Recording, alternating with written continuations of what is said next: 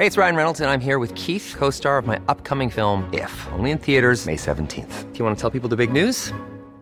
All right, I'll do it. Sign up now and you'll get unlimited for $15 a month in six months of Paramount Plus Essential Plan on us. Mintmobile.com slash switch. Upfront payment of $45 equivalent to $15 per month. Unlimited over 40 gigabytes per month. Face lower speeds. Videos at 480p. Active Mint customers by 531.24 get six months of Paramount Plus Essential Plan. Auto renews after six months. Offer ends May 31st, 2024. Separate Paramount Plus registration required. Terms and conditions apply if rated PG.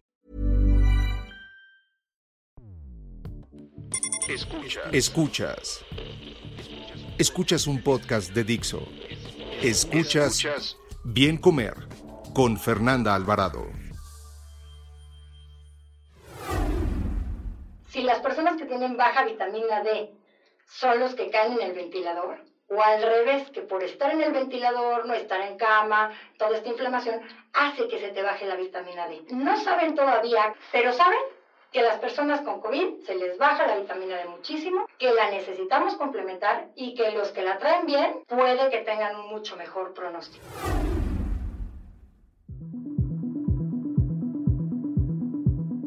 Bienvenidos a la entrega 167 del Bien Comer. Les saluda Fernanda Alvarado, muy bien acompañada por mi querida doctora Julia Salinas para responder algunas de las dudas más frecuentes sobre dieta y COVID. Julia es médico especialista en nutrición clínica y además de dedicarse a promover una alimentación equilibrada y saludable, nos habla desde su propia experiencia acerca de cómo tener una buena relación con la comida, evidentemente abrazando nuestros antojos diabólicos viviendo la nutrición desde una parte divertida y real. Además de que es un estuche de monerías, pues da consulta, colabora en distintos medios de comunicación, es mamá de una niña preciosa y le encanta la cocina.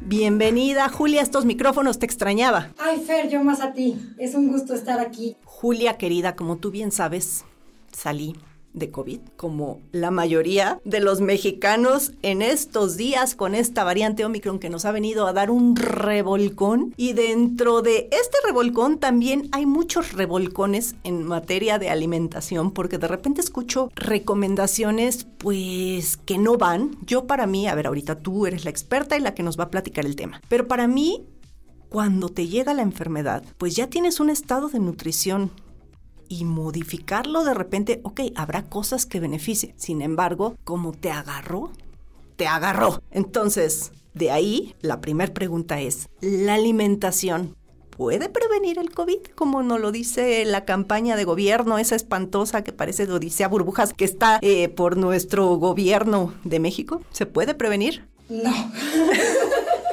ya, o sea, claro, conciso y preciso, no, Fer. La verdad es que bien lo dices eh, como te agarró, te agarró.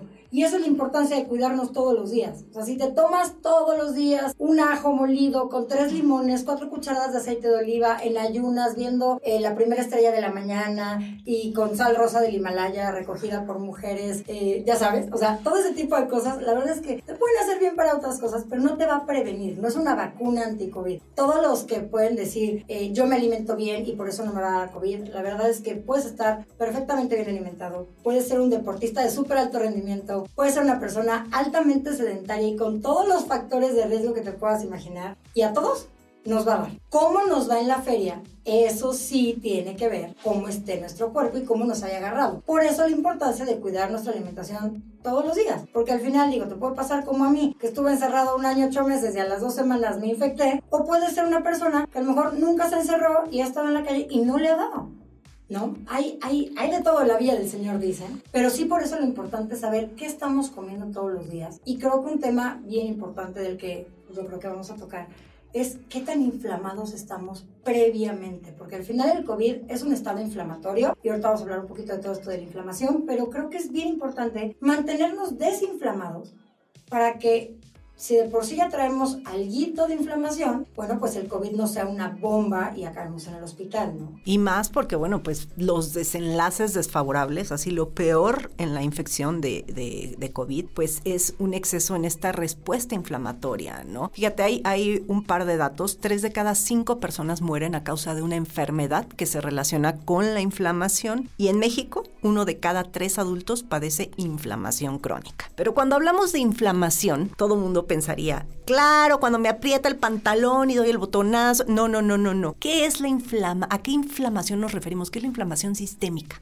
Bueno, eh, nuestro cuerpo tiene un sistema de defensa que sabemos que eh, yo siempre lo pongo como que hay eh, las centrales de policías, que son los, los ganglios, digamos, y donde hay policías ya preparados, policías medio preparados y los policías nuevecitos que están esperando a que les enseñen la foto del maloso para ponerse el equipo y salir a ver con qué se van a enfrentar, ¿no? Entonces, hay unos que van a reconocer, hay otros que identifican al maloso. Cada célula de nuestra sangre, cada célula de nuestro sistema inmune hace su chamba. Y dentro de esto, la inflamación tiene que ver todo con el sistema inmune. La inflamación es un sistema de defensa, es una respuesta de nuestro cuerpo, de nuestro organismo, hacia un daño externo en el que nuestro cuerpo lanza una tormenta de sustancias a la sangre que se llaman interleucinas y que van a ayudar a que se limite el daño, se genere una defensa y posteriormente se repare el daño. ¿Qué es lo que pasa? Que cuando este daño es constante, no es lo mismo que te cortas o te machucas el dedo y entonces se te pone rojo, hinchado, caliente y a los dos, tres días esta tormenta inflamatoria, bueno, pues baja y va cicatrizando y va sellando o se va haciendo una costra, etcétera, etcétera, a a lo mejor la inflamación del hígado o la inflamación del cerebro o la inflamación de cada una de nuestras células que no vemos. Y ese daño constante eh, y crónico hace que pues, la célula de tanto defenderse, al final esas sustancias que se producen para defender a la célula acaban dañando a la misma célula. La célula se cansa llega un momento en que su ADN, digamos, ya no es el mismo y entonces empieza a copiar esta célula, se hace daño, se inflama y se copia mal o se muere y explota, ¿no? O se hace chiquita y, se muere solita, pero eh, generando más inflamación. Entonces, todo esto no lo vemos. Y esa inflamación eh, microscópica de cada una de nuestras células se da por eh, los factores alimentarios, obviamente. Todo lo que comemos altos procesados, sodios, azúcares refinadas, todo esto inflama. La grasa subcutánea, claro que inflama. La grasa eh, visceral inflama todavía más porque es una grasa activa, es una grasa viva que está produciendo factores inflamatorios per se. El colesterol. Todo esto nos está inflamando. El medio ambiente, los que fuman, eh, los que comen más grasas, la contaminación del medio donde está todo va inflamando nuestras células. El oxígeno que respiramos nos va oxidando y nos va inflamando, pero de una manera, digamos, benigna, entre comillas, que nuestro cuerpo sabe cómo defenderse, pero pues la prueba más clara es que vamos envejeciendo, ¿no? Exacto. Y fíjate, estás diciendo cosas súper interesantes, sobre todo para población mexicana, si consideramos que casi el 80% tiene sobrepeso u obesidad, si consideramos que las personas que vivimos, los chilangos, en Ciudad de México, vivimos en, en un área pues considerablemente contaminada, y de ahí empiezas a sumar todos estos factores de riesgo que estás comentando, y pues bueno, ya entiendo por qué los datos que te, estoy, que te di hace ratito, pues coinciden, ¿no? Y ahora llega este monstruo de la COVID y ¿qué es lo que hace? Pues justamente ataca con todas sus fuerzas. Ahora, yo sí tengo entendido que un soporte nutricional correcto sí es crucial para que nuestro sistema inmunológico, si bien no se fortalezca, porque de repente eso es muy criticado y dicen que no se fortalece, pero sí para que module mejor, para que se ponga al tiro con todo lo que tiene que hacer, ¿no? Y si bien, pues ahí está muy cuestionado la cuestión de la suplementación y, y por ahí los muy puristas dicen que, que no hay pruebas ni ensayos clínicos de que la suplementación aumente la eficacia de las defensas, sí hay tres cuestiones nutricionales que creo que se tienen que, comentar. Número uno, ya la dijiste, el exceso de ultraprocesados, ¿no? Que es exceso de azúcar y exceso de sodio. Eh, el alcohol, obviamente, pues no cabe, es, es, proinflamatorio, pero aquí entra ya una cuestión que ha estado muy investigada en estos días, que es la vitamina D.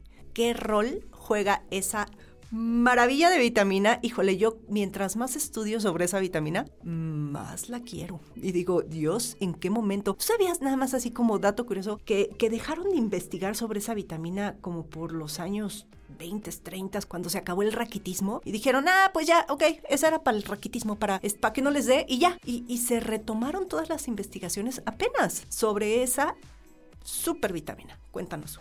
Bueno, la vitamina D, como tú dices, ha sido la estrella del, del, COVID en cuanto a temas nutricionales. ¿Por qué? Porque la vitamina D está en todos lados y nos hemos dado cuenta que está, eh, bueno, influye en el calcio, que todo el mundo lo tenía como muy claro, ¿no? Te dan calcio y tómate la vitamina D. Ya sabemos que la fijación de calcio en los huesos, pero toda esta parte del sistema inmune y ¿sabes cuál es la otra bien interesante? El tema del endotelio y la inflamación en el endotelio. ¿Qué es el endotelio? El endotelio es la capita de adentro de todos nuestros vasos sanguíneos. Y se ha visto que el COVID no solo afecta el endotelio de los vasos pulmonares, se ha visto que afecta el endotelio de los vasos hasta del dedo del pie chiquito, de los músculos, de los ligamentos, del hígado, del estómago, del corazón, de todo el endotelio de todos nuestros vasos sanguíneos. Y la vitamina D precisamente, eh, pues se ha dado, se ha visto que modula una enzima que se llama la enzima convertidora de angiotensina, o la famosa ECA, que es la que expresan nuestras, eh, pues nuestras arterias y nuestros pulmones y todo esto, que es parte de donde se pega el COVID. ¿Te acuerdas que al principio del COVID nos decían, no tomes ibuprofeno, solo paracetamol? Sí. Porque sí, tenía que ver con esta enzima que se pegaba más o se, se expresaba más. Mm. Entonces se ha visto que la vitamina D disminuye la inflamación de todo el endotelio de todo nuestro organismo que se inflama con el COVID. Entonces mantiene el epitelio la telita, esta telita, la mantiene íntegra y eso hace que pues no haya tantos factores inflamatorios y que los factores inflamatorios que estén pasando por la sangre se modulen, se regulen de mejor manera y no se alborote tanto la inflamación y nuestro sistema inmune pueda funcionar de mejor manera. Tiene todas las funciones dentro del sistema inmune, capacita a los glóbulos blancos, así que los policías les pone una armadura para que estén más listos, a los que presentan, que son las células presentadoras de antígenos, las hace más listas para que lleven el pedazo del virus a la central de policía y se las enseñan a las demás. Tiene que ver también con los que atacan las sustancias que se generan como el óxido nítrico y todas estas sustancias inflamatorias que hace nuestro cuerpo. También la vitamina D las modula. Entonces, si tú te pones a ver el mundo de cosas que tiene la vitamina D, incluso ayuda a que nuestro cuerpo secrete o se creen estos péptidos, estas sustancias antimicrobianas y antivirales. Entonces no es nada más que ponga listos a los policías o que nos desinflame o que nos fije el calcio o que tiene que ver en todo, como tú dices, es la bomba y el, el, héroe de la película, ¿no? Disminuye las malas, baja, este, sube las buenas, capacita a los policías, hace que no te inflames, hace que tu cuerpo esté fuerte, tiene que ver en todo. Y sí se ha visto, y durante esta pandemia se han hecho muchísimos estudios de eh, los pacientes que tienen, digamos, mal pronóstico, los pacientes intubados, los pacientes que están en un ventilador. Todas estas personas tienen baja vitamina D. Hay formas de cuantificarla, puedes cuantificar el calcitriol, la 25 de hidroxi, que es la que es la parte activa, pero se ha, se ha relacionado y aún no saben se han hecho ya muchísimos metaanálisis y todo esto, y todavía no se llega al consenso de si las personas que tienen baja vitamina D son los que caen en el ventilador, o al revés, que por estar en el ventilador, no estar en cama, toda esta inflamación, hace que se te baje la vitamina D. No saben todavía, pero saben que las personas con COVID se les baja la vitamina D muchísimo, que la necesitamos complementar y que los que la traen bien puede que tengan un mucho mejor pronóstico. Y de ahí que para muchas enfermedades autoinmunes hacen, eh, bueno, los médicos prescriben, pero dosis no altas, altísimas de vitamina D, ¿es correcto? Totalmente, porque modula las interleucinas. Al final, la vitamina D, eh, bueno, el sistema inmune, sabemos que todas las enfermedades autoinmunes, pues son tu cuerpo atacándote a ti mismo.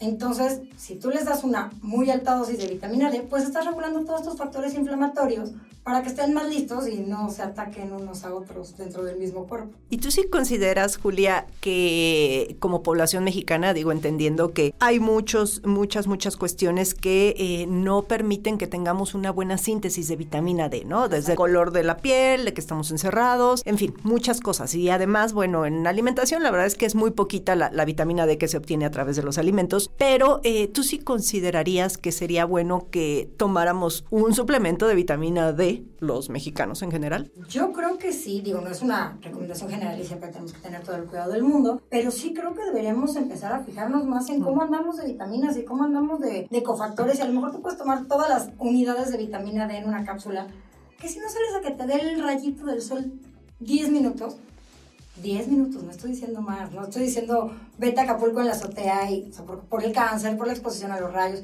pero con poquito que te den los brazos, en las piernas, en la cara, en los hombros, en la mañana no se pongan a las 12 del día, ¿verdad? Creo que sería más que suficiente intentar que modulando estos hábitos y comiendo bien y suplementándonos, por lo menos una o dos veces al año, no estaría de más echarnos unos... Yo coincido, ¿eh? La verdad es que sí, o sea, entiendo que habrá alguien escuchándonos que no sea apto para tener esta suplementación, pero en general yo también coincido que sí. O sea, antes se decía mucho, se hablaba sobre la toxicidad de las vitaminas liposolubles, pero pues acá pues, la mayoría de los mexicanos, según datos, encuestas eh, que no están muy claros para variar, ¿no? Nuestras encuestas en población mexicana, pues muestran que un gran porcentaje tiene, por ejemplo, se levantó una hace no mucho de la Ensanud y decía el 30% de los mexicanos, yo creo que es más. Es más, y yo creo que ya debe ser mucho más. Mm. Y para llegar a dosis tóxicas de vitamina D, se han estado midiendo estuve revisando los artículos precisamente de todo este rollo de la vitamina D, que si el COVID, y que si los ventiladores, y que las dosis y todo esto.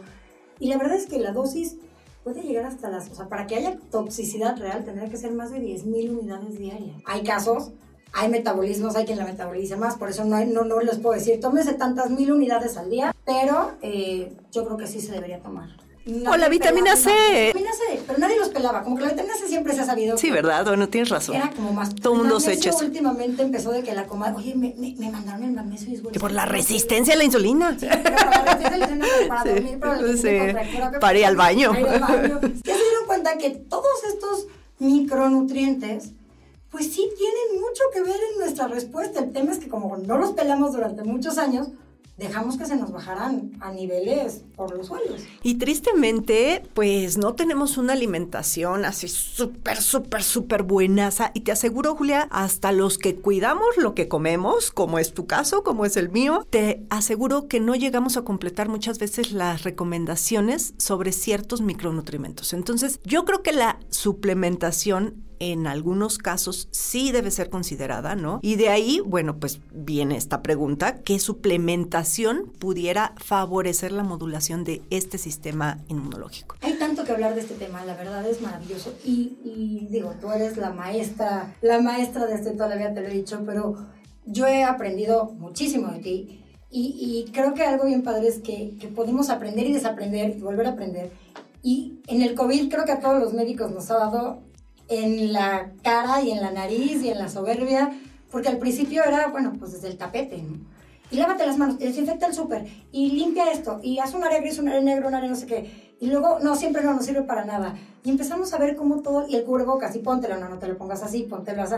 Todos hemos tenido que aprender y desaprender cosas en este camino y no encerrarnos en nuestras creencias.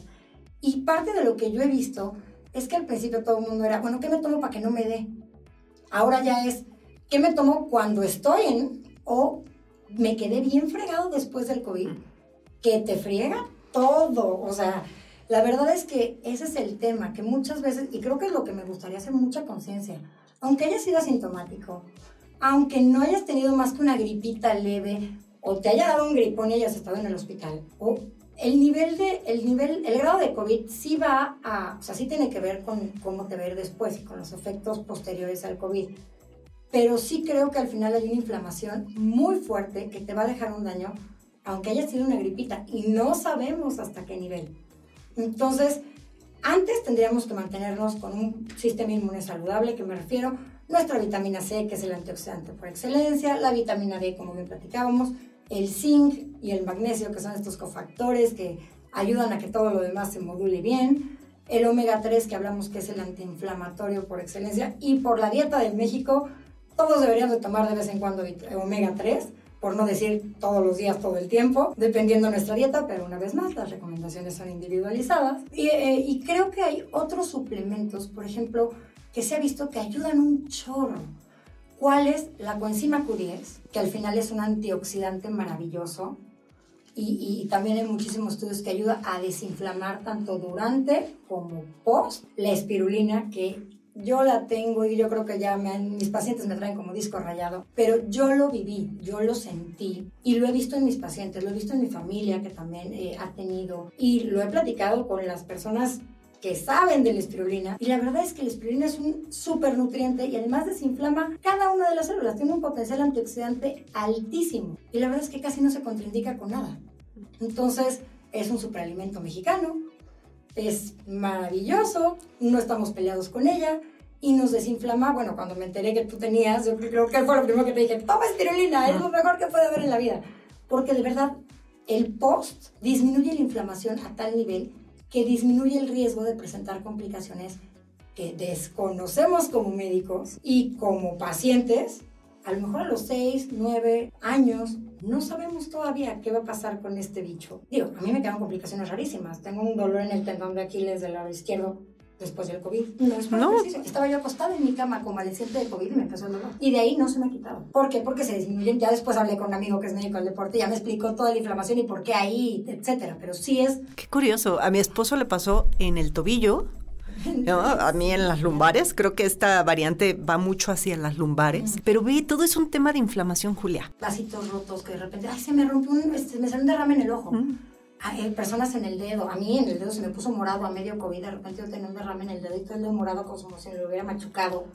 Cosas que no sabemos. Entonces, todas esas cosas las vamos a disminuir desinflamándonos.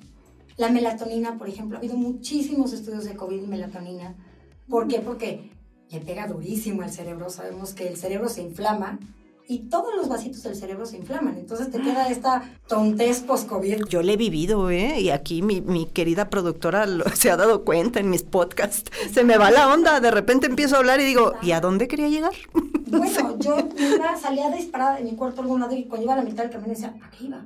Y volver a agarrar el ritmo, la concentración, el patrón de sueño, todo esto afecta. Y se ha visto que la melatonina, en ciertas dosis, ayuda también junto con el omega a disminuir la inflamación cerebral y a recuperar esta bobes post-COVID que te queda eh, y esta lentitud mental, ¿no? Entonces, te digo, la melatonina, la coenzima Q10 y bueno, el tema del sistema digestivo y los probióticos y prebióticos y a mí ya me dicen en mi casa que parezco bruja, porque ya tengo mis frascos, ya tengo entre que mis búlgaros de leche, mis búlgaros de agua. Ahora estoy haciendo kombucha, entonces ya tengo mis scobis y mis agüitas de sabores y mis frasquitos que tapo. Entonces tú me dices, ¿qué, tanto te tomas? ¿A qué hora? Yo, pues en el día son, es mi agüita de uso, ¿no? Pero todos estos alimentos fermentados, los probióticos igual, antes, durante y después, se han visto que hay ciertas cepas de probióticos que ayudan más en el COVID que otras. El Rhamnosus, el Clausi, el, ay, hay otro que no me acuerdo ahorita el nombre, no me acuerdo ahorita de la cepa. Ok. Pero es el Rhamnosus, el Alforatil y el Clausi. Son los tres que se han estudiado, que mejoran y disminuyen un poquito la respuesta y la modulación inmune pero no nada más consumir los probióticos, o sea, los soldaditos, no. También, ¿con qué los vas a alimentar? Pues con frutas y verduras, aunque suene como a comercial, pero, o sea, de verdad es importante aumentar el consumo de leguminosas, verduras, frutas. Yo creo que ya sabemos todos qué tenemos que comer. Pero qué flojera, es que me siento malita me siento malita, entonces voy a pedir una pizza porque tengo COVID. No me sabe, no me huele, pero no, por favor, no se apapachen con comida, o sea, sí, pero con comida buena. O sea, eviten los procesados, eviten los químicos, porque durante el COVID es el momento crítico de comer súper limpio y súper sano, porque cualquier extra que le metas de colorante, saborizante, sodio, bla, bla, bla, va a inflamarte un poquito más. Entonces, hay que comer súper limpio siempre, pero más durante ese tiempo, esos 15 días, traten de comer muy, muy limpio.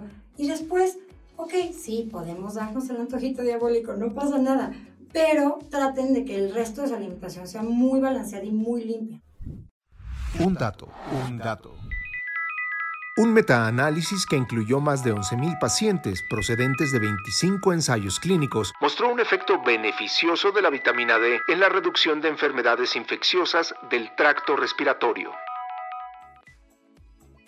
Y bueno, pues como para cerrar justamente todo esto que es un tema interesantísimo, todo lo que nos has dicho, ¿qué recomendaciones dietéticas? Digo, eh, entendemos que, que vamos a hablar para población general, ¿no? Pero, ¿qué recomendaciones generales en cuanto a la alimentación nos podrías dejar?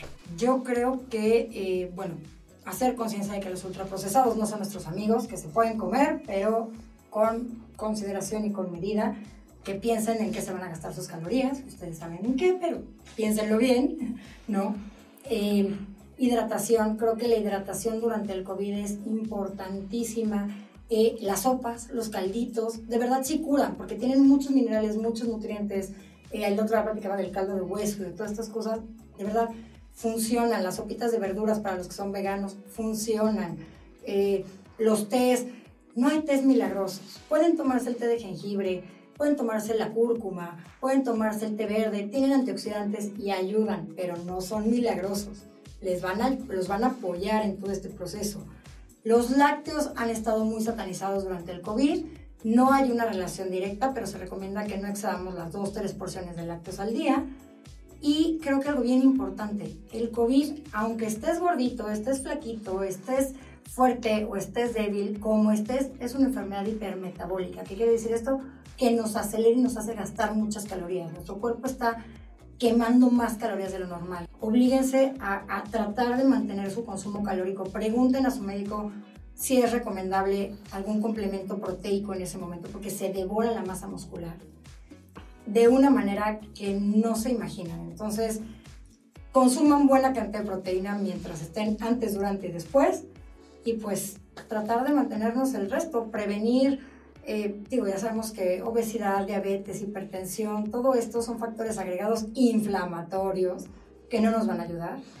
Y hacer ejercicio, movernos y todo por salud. Sí, coincido. Creo que aquí yo lo único que le sumaría es no se pongan a dieta, no sigan con su dieta de la lechuga ni, o sea, están enfermos. por favor, no, no, no. Keto y llenas de grasa. Inflaman mucho. No, ya. Ahí la química y es más factor inflamatorio. Recuperarán su dieta, su entrenamiento y demás cuando salgan de esta. Y eh, lo que dices de los lácteos, fíjate que quizá que se vayan por lácteos pero fermentados, ¿no? O sea, leche, leche de, de búlgaros, yogurt, este, pero de los buenos, ¿no? Y pues más pescadito, más vegetales, menos animales, muchos pescados, este. Muchos frijolitos. Julia, querida, siempre es un gustazo platicar contigo y de verdad estar ya cara a cara me da un gusto tremendo. ¿Dónde te pueden encontrar? Eh, sé que, bueno, tienes tu super cuenta en Instagram, padrísima. Eh, y también, bueno, no, de das consultas. Este, cuéntanos, ¿dónde andas? Bueno, con pandemia nos mudamos a la modalidad online porque tengo una niña chiquita. Ya regresa al consultorio. No puedo, no puedo exponer a mi hija todavía, no la puedo vacunar. Entonces seguimos en consultas en línea, pero bueno, hemos encontrado la manera de funcionar bastante bien. Y bueno, en mis redes, arroba antojo diabólico en Instagram, eh, Twitter, Facebook, eh, ahora sí que donde quieran y yo las llevo, entonces yo contesto. Y ahí estoy feliz de la vida, Fer, de verdad. Desde años te admiro muchísimo y es un honor como siempre estar aquí contigo. No, la admiración es mutua, querida Julia. Y bueno, pues ustedes ahí ponen en Google Julia Salinas y les van a salir todos sus datos, todo lo que hace espectacular. Y ya saben que a mí me encuentran en Instagram y en YouTube como Bien Comer. Gracias, Julia. Dixo presentó Bien Comer con Fernanda Alvarado. La producción de este podcast corrió a cargo de Verónica Hernández.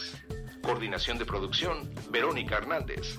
Dirección General, Dani Sadia.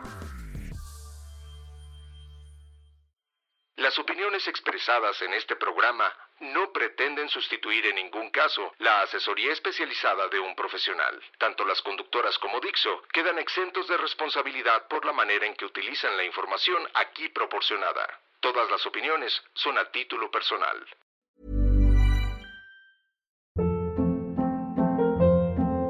Hold up. What was that? Boring. No flavor. That was as bad as those leftovers you ate all week. Kiki Palmer here, and it's time to say hello to something fresh and guilt-free. Hello Fresh. Jazz up dinner with pecan-crusted chicken or garlic butter shrimp scampi. Now that's music to my mouth. Hello Fresh. Let's get this dinner party started. Discover all the delicious possibilities at hellofresh.com.